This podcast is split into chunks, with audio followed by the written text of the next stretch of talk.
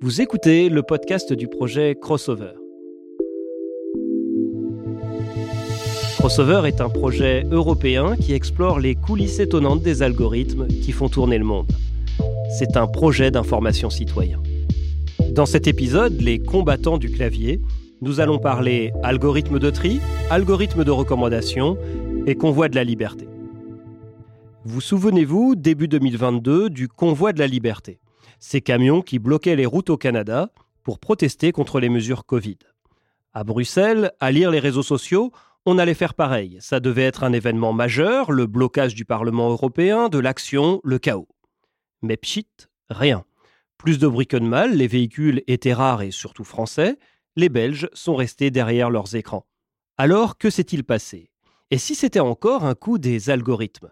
Commençons par rejoindre Divina Fraumeg pour l'enquête. Bonjour, je suis Divina Fraumegs et je préside l'association Savoir Devenir, une association spécialisée dans l'éducation aux médias et à l'information. Avec nous, deux de nos partenaires du projet Crossover, Hind Freihi et Guillaume Custer. Bonjour Hind. Bonjour euh, Divina, je suis Hind, je travaille pour euh, Apache, un média d'investigation en Flandre. Je suis la coordinatrice de Crossover. Et vous avez mené l'enquête sur le convoi de la liberté que vous allez nous raconter. Euh, Guillaume, et vous, du côté de la spécialisation dans les algorithmes? Bonjour Divina, euh, bah, moi c'est Guillaume Cussard, je suis président de CheckFirst, qui est une entreprise de méthodologie et de logiciels. On a construit des outils de veille pour les surveiller, les grandes plateformes comme YouTube et Facebook euh, pour ce projet crossover avec vous. Le dashboard ou le tableau de bord en français, c'est euh, la partie publique des outils de veille que l'on fait sur les algorithmes de recommandation de contenu. Ce qu'il faut comprendre, c'est que Crossover, c'est un projet qui va surveiller les grandes plateformes. Ensemble, nous allons essayer de comprendre l'énorme décalage qui peut se produire entre ce que les réseaux sociaux nous font miroiter et la réalité. Comment s'est créée la rumeur autour du convoi de la liberté? Pourquoi des centaines de policiers, des dizaines de journalistes ont-ils été mobilisés dans l'attente de violence Il y avait en fait plus de, de journalistes et de policiers présents que de manifestants. Euh, surtout euh, des voitures avec des plaques euh, d'immatriculation euh, françaises et néerlandaises étaient présents, mais je dois quand même dire qu'en ligne, il y avait beaucoup plus de mouvements de ce qu'on a vu en réalité. Sur le terrain et pas sur les médias sociaux, comment ça s'est passé? Quelle était l'atmosphère? Est-ce que c'était organisé? Est-ce que c'était au contraire déjanté? La mobilisation en ligne était top, très vivante, mais euh, la manifestation euh, dans, la vraie vie euh, était un flop. Donc, il n'y avait pas beaucoup de gens. Et les gens qui, étaient là, des manifestants, on peut dire que ce sont des manifestants nomadiques qui voyagent de manif à manif et qui ont un esprit très complotiste. Ils se méfient euh, du, gouvernement, du, du média, de l'école aussi, parce que j'ai vu aussi euh, des manifestants euh, avec des enfants qui voyagent avec ces petits-enfants de manif à manif pour protester contre les mesures de Covid euh, dans des écoles aussi. Et alors en ligne, en plus, il y avait cette rumeur hein, qu'il allait y avoir des grosses violences, un peu sur le modèle de ce qui s'était passé au Canada. Est-ce que tu as retrouvé cela sur le terrain? Non, cet esprit combatif, euh, on l'a pas trouvé euh, sur le terrain. Sur le terrain, c'était plutôt un esprit solidaire, un esprit, comme j'ai dit, méfiant, plutôt passif aussi parce qu'il n'y avait pas beaucoup des, des participants. Ah, donc ce n'est pas toujours un succès, ces, ces, appels à mobilisation en ligne ne donnent pas toujours des retombées dans la vie réelle, semble-t-il. Ce sont des combattants, euh, en flamand on dit klavierstrijders, combattants de, du clavier euh, de, de l'ordinateur, donc euh, la plupart euh, est très passif et donc euh, ils appartiennent plutôt, euh, on dit le mouvement de clicktivisme, euh, donc c'est seulement cliquer, cliquer et être solidaire euh, en ligne et très combatif en ligne, mais euh, vraiment des combattants hors ligne. Donc on, on, voit un décalage entre la mobilisation en ligne et hors ligne. C'était la première enquête et alors, si j'ai bien compris, vous êtes entrer par des hashtags. Vous avez fait le hashtag euh, Convoi de la liberté. Est-ce qu'il y avait d'autres hashtags? Oui, il y a des autres hashtags. Hashtag euh, niet regering. Ça veut dire pas mon gouvernement. Hashtag anticorps. Hashtag euh, virus waanzin bijvoorbeeld, par exemple. Et donc, vous avez vu cette idée d'enquêter hein, euh, sur le convoi à l'annonce hein, de cette mobilisation massive qu'on attendait tous, hein, et vous avez utilisé le dashboard. C'est l'originalité du projet, c'est-à-dire qu'on va avoir des ordinateurs qui simulent des utilisateurs, qui sont dans les maisons des gens, Contrairement à la plupart des projets de recherche qu'on peut voir, où ça va se trouver dans des data centers, dans des endroits qui pourraient être reconnaissables par Google et consorts, là on est chez les gens et on, joue à, simuler les gens. C'est plusieurs fois par jour, une fois par heure pour, pour Twitter par exemple, ou euh, deux fois par jour pour YouTube. On va aller euh, rechercher une trentaine de termes prédéfinis. Hein. on en a évoqué quelques-uns avec Ind tout à l'heure. Euh, et régulièrement, on va aller conserver toutes ces données et voir dans quel ordre sont présentés les résultats et quels sont ces résultats. Vous savez, la, partie qui est complétée automatiquement par Google ne bah, sera pas toujours la même en fonction de qui vous êtes, de euh, votre historique de navigation, de votre position géographique, du type d'ordinateur ou de téléphone que vous utilisez. Et notre rôle à Crossover, c'est d'abord de collecter tout ça pour permettre à des gens comme IND ensuite et à Udis Infolab d'analyser euh, les résultats et de tirer des conclusions. Pour essayer de voir si, selon qu'on habite à Namur ou à Bruxelles, euh, puisque je vous rappelle que Crossover, c'est sur le terrain géographique de la Belgique que ça se passe, qui est un pays très intéressant parce qu'il est relativement petit, mais on y parle plusieurs langues. il y a de fortes influences étrangères à la fois du côté des Pays-Bas, du côté de la France. Et on, va aller euh, bah, observer tout ça et voir si on voit des mouvements qui vont aller euh, nous faire penser qu'à Anvers, on reçoit un type de résultat différent des résultats qu'on aura eu à, Bruxelles ou à Hainaut, par exemple, qui est en, Wallonie, donc en Belgique francophone. Oui, alors Guillaume, en plus, euh, le dashboard, il a cette particularité qu'il couvre plusieurs médias sociaux, moteurs de recherche, etc.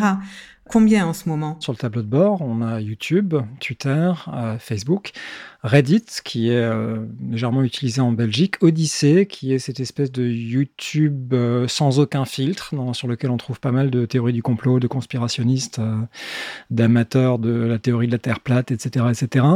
Et du côté de Google, on fait deux choses. On va aller suivre ce qu'on appelle l'autocomplétion, c'est-à-dire quand vous cherchez un terme de recherche, vous tapez le coronavirus est et vous laissez Google finir la phrase. Vous avez des suggestions de recherche, mais on va aller euh, récolter ces suggestions de recherche.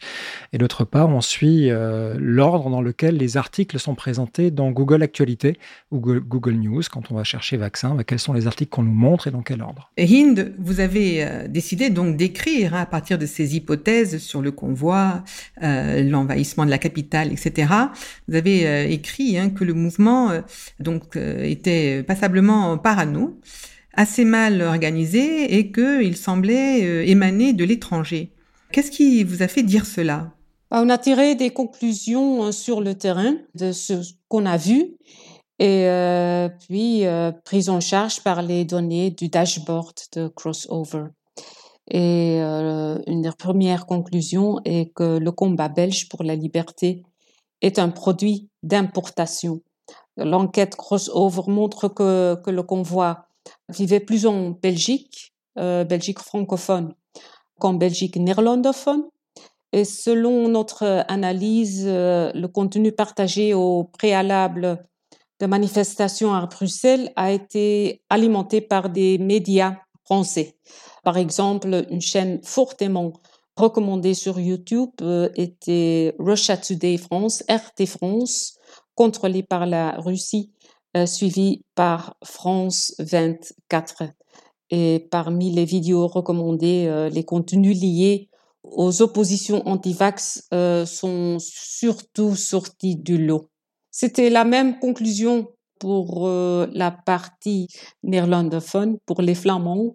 Donc, le contenu recommandé sur d'autres plateformes a également des influences étrangères. Pour les flamands, en particulier des Pays-Bas.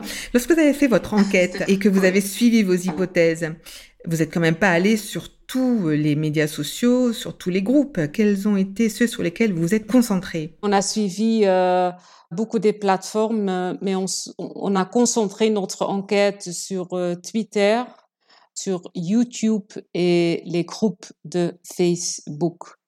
Donc, on a vu beaucoup des, influences étrangères pour les francophones, mais aussi pour euh, les flamands, en particulier euh, des Pays-Bas, avec des recommandations du journal euh, de Télégraphe, par exemple, mais aussi des recommandations des vlogueurs qui sont sceptiques pour le vaccin ou les vaccins.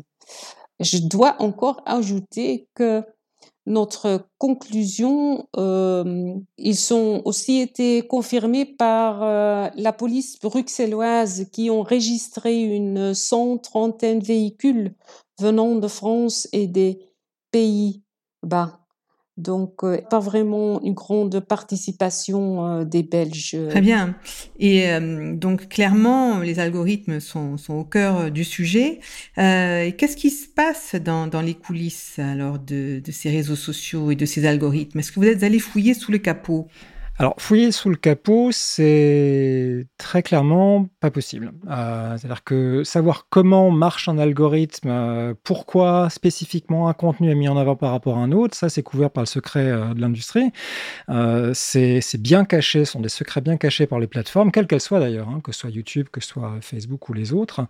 et ces algorithmes de recommandation, ce qu'il faut comprendre, c'est qu'ils ont un rôle, c'est de garder les utilisateurs le plus longtemps sur le site. Dans le cas de YouTube, par exemple, exemple, de Facebook, euh, les programmeurs, ce qu'ils vont faire, c'est qu'ils vont dire à une machine, à une intelligence artificielle, bah, nous, on veut que les gens voient le plus de pubs possible, et pour ça, il faut qu'ils voient le plus de vidéos possible, qu'ils voient le plus de contenu possible. Donc, il faut les faire rester, il faut leur montrer des trucs qui les intéressent. Euh, comment c'est fait? Il y a tellement de contenu disponible sur YouTube ou sur Facebook que ça peut pas être manuel. C'est une intelligence artificielle qui va aller euh, faire des profils des utilisateurs et en fonction de ce qu'elle comprend du, comportement de cet utilisateur, va aller lui montrer certains contenus par rapport à d'autres. Ce qui veut dire que euh, aujourd'hui, même au sein de ces euh, entreprises-là, que sont Meta ou, ou YouTube, on n'a personne qui sait vraiment nous décrire précisément pourquoi telle vidéo a été montrée à tel utilisateur. Alors on saura nous décrire des grandes tendances, on saura oui, non mais on montre des contenus engageants, on va aller privilégier des contenus qui proviennent de chaînes euh, que, les utilisateurs ont déjà consultés, etc., etc. Mais il y a une grande partie de mystère, euh, et il y a d'ailleurs des documents qui sont sortis euh, de ces entreprises-là qui, documents internes hein, qui n'auraient pas dû sortir, notamment chez, du côté de, Facebook, où on voit des ingénieurs tirer la sonnette d'alarme euh, auprès du management et dire euh, si on doit répondre à l'Union européenne sur ces questions d'algorithme, on ne saura pas vraiment dire où sont les données et comment est-ce qu'on arrive à ces conclusions, donc on est un peu euh, embêté pour répondre. Donc c'est un grand mystère. Mais pour revenir très rapidement sur l'intentionnalité de la diffusion de la désinformation, je ne sais pas si on peut affirmer qu'il y a une intentionnalité de la part des plateformes. Euh, ce qu'on disait tout à l'heure sur euh, le fait que ce sont des intelligences artificielles qui vont aller euh, être à l'origine des recommandations de contenu, elles font ce qu'on leur demande, ces intelligences artificielles. Elles détectent qu'il y a un intérêt pour un contenu clairement putassier ou conspirationniste, etc.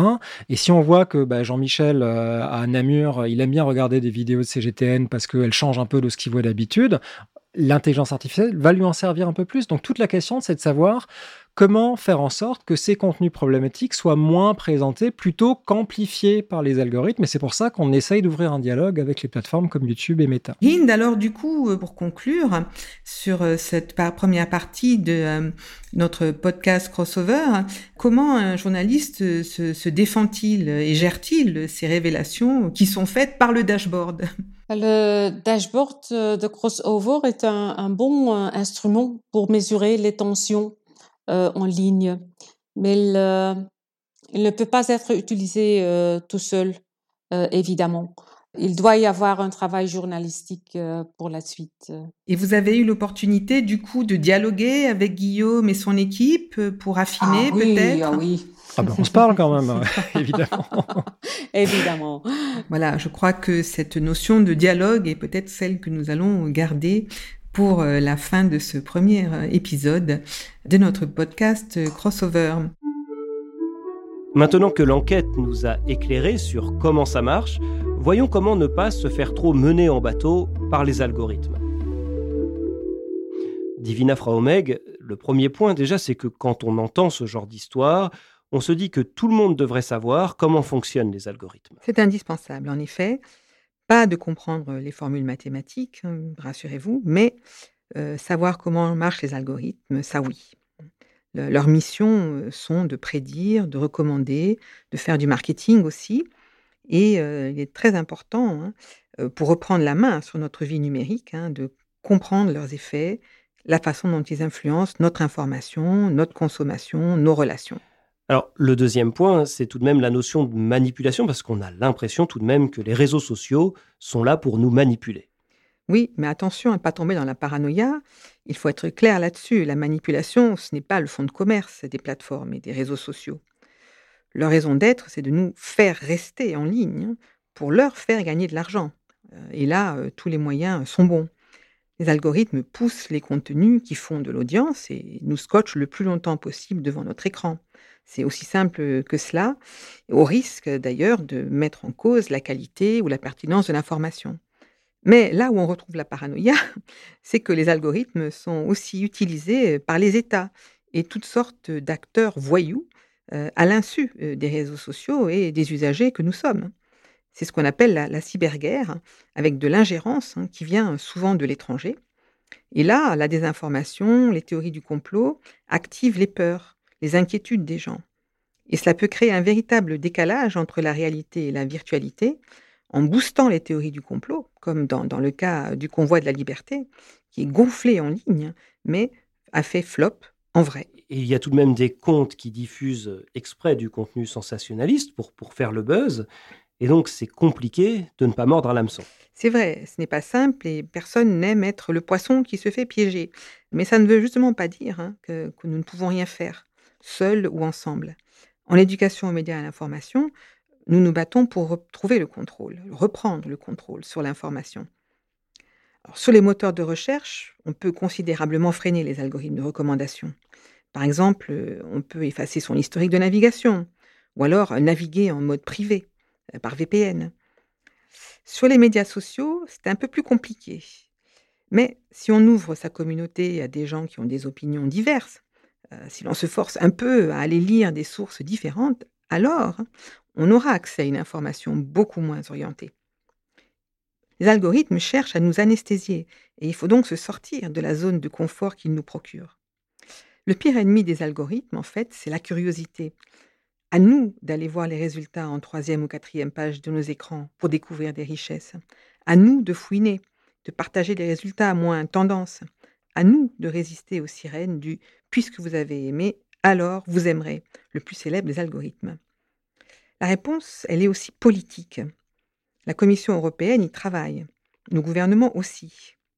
Mais, pour que cela aboutisse rapidement, les citoyens que nous sommes doivent exiger la transparence des algorithmes notamment les revenus qu'ils permettent aux plateformes de récolter avec la publicité en ligne. À nous de rester vigilants. Ce podcast a été réalisé par Savoir Devenir et l'INA dans le cadre du projet Crossover financé par l'Union européenne. À la conception, Sophia Amadi et Pascal Garot, à la réalisation technique et au montage, Gabriel Fadavi, à l'aide à l'écriture, Jean-François Gervais et Sébastien Gaillard. Retrouvez les notes de ce podcast, le dashboard et tous les épisodes sur le site crossover.social.